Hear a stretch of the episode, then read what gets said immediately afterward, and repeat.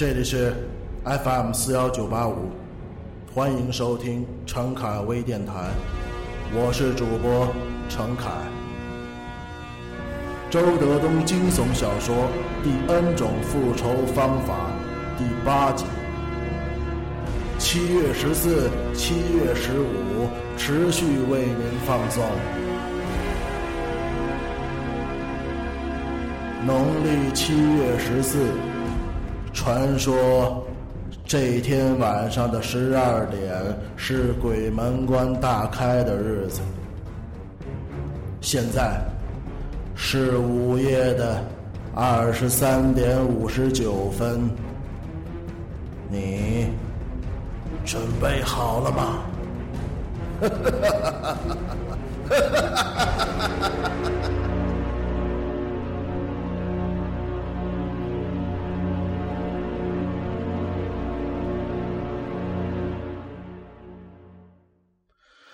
这天晚上，张清照又做梦了。他看见房间里变成了暗绿色，一个男孩在半空中隐隐约约的出现了，朝着他鬼笑着。他的脸色无比苍白，脑袋上挂着水草，他的眼睛、耳朵、鼻子和嘴都流着黑红的血。张清照惊触至极，想喊却喊不出来。渐渐的，男孩消失了。墙上影影绰绰的出现了两幅老旧的年画，上边分别画着两个胖娃娃，一个坐在莲花上，一个坐在鲤鱼上，他们都在朝着他笑。他们笑出了声咯咯咯的那声音。忽近忽远，若有若无。接着，年画也消失了，只剩下空荡荡的墙。一个高大的男子出现在他的头顶，定定的看着他。他猛地仰起头，想看清这个人。他的脸黑乎乎的。根本看不清五官，只能看出他穿的是一件黑色的风衣，拉着一个带轱辘的大箱子，箱子上驮着一个帆布包。他慢慢俯下身来，凑近张清照的脸，低低的说：“你想不想知道这个帆布包里装的是什么？”这天。张清照跑了一天，挺累的。天要黑的时候，他想回家歇着了。这时候，却来了一个乘客，他只好把车停下来。这个乘客上了车之后，坐在后座上。他长得白白净净，很瘦，胳肢窝下夹着两本书。师傅，你去哪儿？张清照问。火葬场。他低低的说了一句。张清照想了想，把车开动了。一路上，这个很瘦的人一直没说话。张清照一边开车一边暗暗猜测：这么晚了，他去火葬场干什么？是家里的父母死了，还是女朋友死了，还是单位的同事死了？每个人都在走向火葬场，张清照的脑海里又蹦出了这个丧气的想法。到了火葬场，他停下车，一边收钱一边友好的问了这个乘客一句：“哎，您是干什么的？”对方说：“我是教书的。”张清照愣了一下。没有再说什么，静静的看着他下了车，走进了火葬场的大门。那两辆面包车依然停在火葬场的大门口，司机在车里朝张清照冷冷的望着。张清照忽然感到这两辆面包车也有些诡异，他调转车头正要离开，听见有人拍车窗，他扭头一看，是郭守义。郭师傅，他急忙把车窗摇了下来。你来干什么呀？我刚送个人。哎，你回城里啊？是啊，是啊。走吧，跟我一起回去。嘿，我可打不起出租车呀。郭守义笑着说：“放心吧，我请客，反正回去也是空车。那我就不客气了。”郭守义说完，打开车门，钻了进来，坐在了张清照的旁边。两个人没有别的话题，一开口就提起那件事儿。哎，那个小孩最近怎么样啊？郭守义关切的问。“哦，呃，我把他送回老家了。”哦。郭守义若有所思。张清照说：“送走那个婴儿之前，我做了一个梦，梦见他下地了，穿着一件很小的灰色雨衣朝门外走。可是他没有打开门，又无声的退了回去，一直到最后，我都没看见他的脸。”郭守义没有表态，静静的听他说。过了一会儿，张清照又说：“送走他以后。”我又做了一个梦，梦见我听见一个婴儿在哭，那哭声越来越真切。我抬头一看，差点吓死。影影绰绰的一个赤裸裸的婴儿，就站在地上，全身上下都是血，一边哭一边喊我叫爸爸。我问他是谁，他说他是我女儿。是做梦吗？郭守义突然问。这句话让张清照一惊。是做梦吗？这是一个非常重要也非常可怕的问题。现在张清照也说不清楚了。他听王娟说，他睡觉的时候眼睛总是闭不严，总是露着两条缝儿刚结婚的时候，王娟每次起夜看到他的睡相都很害怕，看上去他好像是睡着了。又好像是在看着他，而他也经常在梦中看到现实中发生的事情，比如，有一次他模模糊糊的看见王娟半夜爬起来，打开了灯，然后轻飘飘的走向了厨房，接着，厨房里就传出了叮叮当当的响声，他好像饿了，正在热剩饭剩菜，过了一会儿，他出来了。手里拿着一只小孩的胳膊在啃，那只胳膊热气腾腾的，显然刚刚煮熟。他惊问道：“你在吃什么？”王娟一边吃一边说：“你自己不会看呀。”第二天，他对王娟讲起了这个梦。王娟说：“哎，我昨天半夜就是饿了，到厨房削了根萝卜吃。我回来的时候。”看见你半睁着眼睛，特别吓人。梦的前半截是原版的，后半截就改编了。因此，张清照经常怀疑人们在夜里做噩梦，看见了这样或那样的可怕场景，有一些是不是真的呢？梦和现实离得太近了，比如。突然出现在死尸手里的那沓钱，比如突然在车里冒出来的那张石膏脸，比如那个婴儿无法解释的古怪血型，比如那一声声的炸雷。张清照知道，那种阴阳分明的人才是健康的，他们睡得很深沉。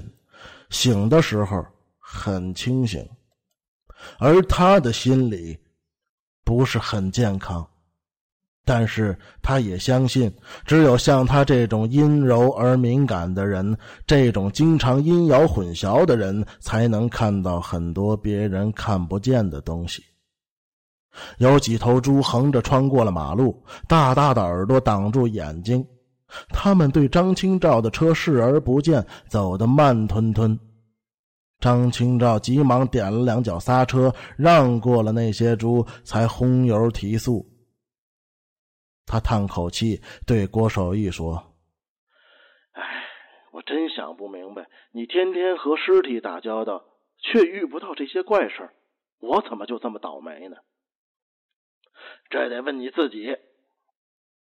郭师傅，你怕不怕？怕什么？死人呐！看惯了就不怕了。我不信。”假如人类从来都没见过死动物，第一次见了它一定很害怕。可是我们每天都在吃死猪的肉。这句话说的张清照有些恶心。郭守义接着又说：“我最怕的是有一天我自己躺在那个停尸房里。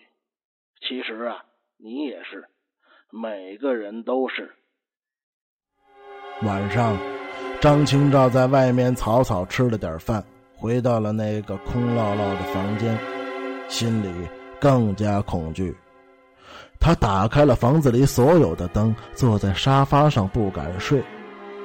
一个人不能总是独处，时间长了，没有精神病都会得精神病，没鬼都得出来鬼。四周太静了。他听得见自己的心跳和呼吸声，他越来越不敢肯定自己曾经做过的那几个可怕的梦，到底是不是真的？如果是真的，或者有一半是真的，那都太恐怖了。他慢慢转过头，看了看防盗门上的锁，那个婴儿曾经摸过他。他又慢慢的把头转了回来，看了看客厅中央的地面，那个血淋淋的女婴就站在这里。他就一直这样坐到半夜。渐渐的，他终于熬不住了，关了灯，轻轻躺在了沙发上。这么多天来，他一直没敢去卧室睡，他怕闻到那个婴儿的尿骚味儿。幸好今夜没有打雷下雨，否则他一定不敢在这个房子里待下去的。在寂静的黑夜中，他开始担心：今夜还会不会再做那吓人的梦呢？或者说，今夜那个婴儿还会不会出现呢？他不知不觉又想起了自己的睡相。感到自己都是可怖的。黑暗中，他在睡梦里一直半睁着双眼，静静的看着这个房间。时间太缓慢了，在这样漫长的黑夜里，眼前一定要出现一点什么的。张清照拿过枕巾，把脸盖住了。他这样想。黑夜里，这房子要是不出现什么，他想招也招不出来；要是出现什么，他想挡也挡不住。那么，只有把眼睛蒙上，不去看。他蒙住了双眼之后，耳朵却更加灵敏了。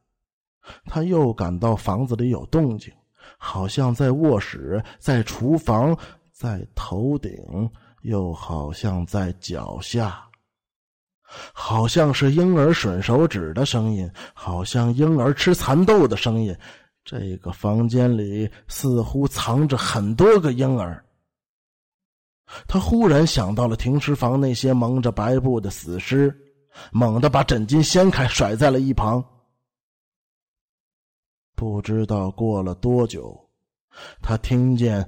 脚下隐约的有个声音：“爸爸。”那个女婴来了，他惊恐的勾起脑袋朝脚下看了看，果然，那个女婴在黑暗中隐隐出现了。她依然赤条条的、血淋淋的，看了让人触目惊心。奇怪的是，今天他没哭。只是静静的看着张清照的眼睛。你来干什么？张清照颤巍巍的问。女婴不说话，还是看他。我问你，你来干什么？他的声音大了起来。那个女婴还是不说话。他陡然意识到，这个女婴今夜不怀善意。他的声音终于小下来。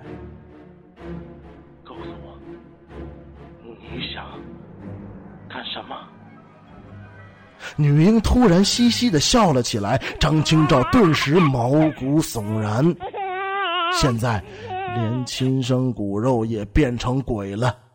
他蓦然意识到一个简单的问题：这个女婴原本就不是人呢，她还没出生就夭折了，不是鬼是什么？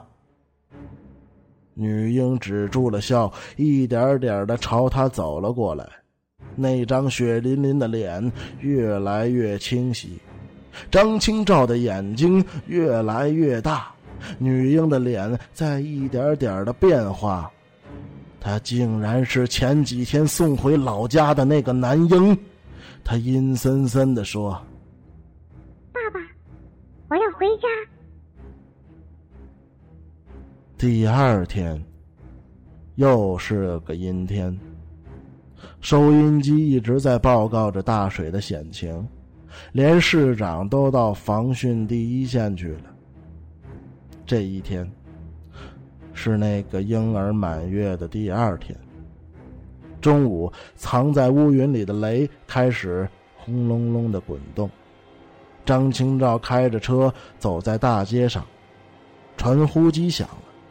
他看了看，上面是留言：“我和孩子已经回来了，在长途车站，你快点来接我们，见了面再说。”王娟儿，他的心一下缩紧了。这个婴儿一定要回来的。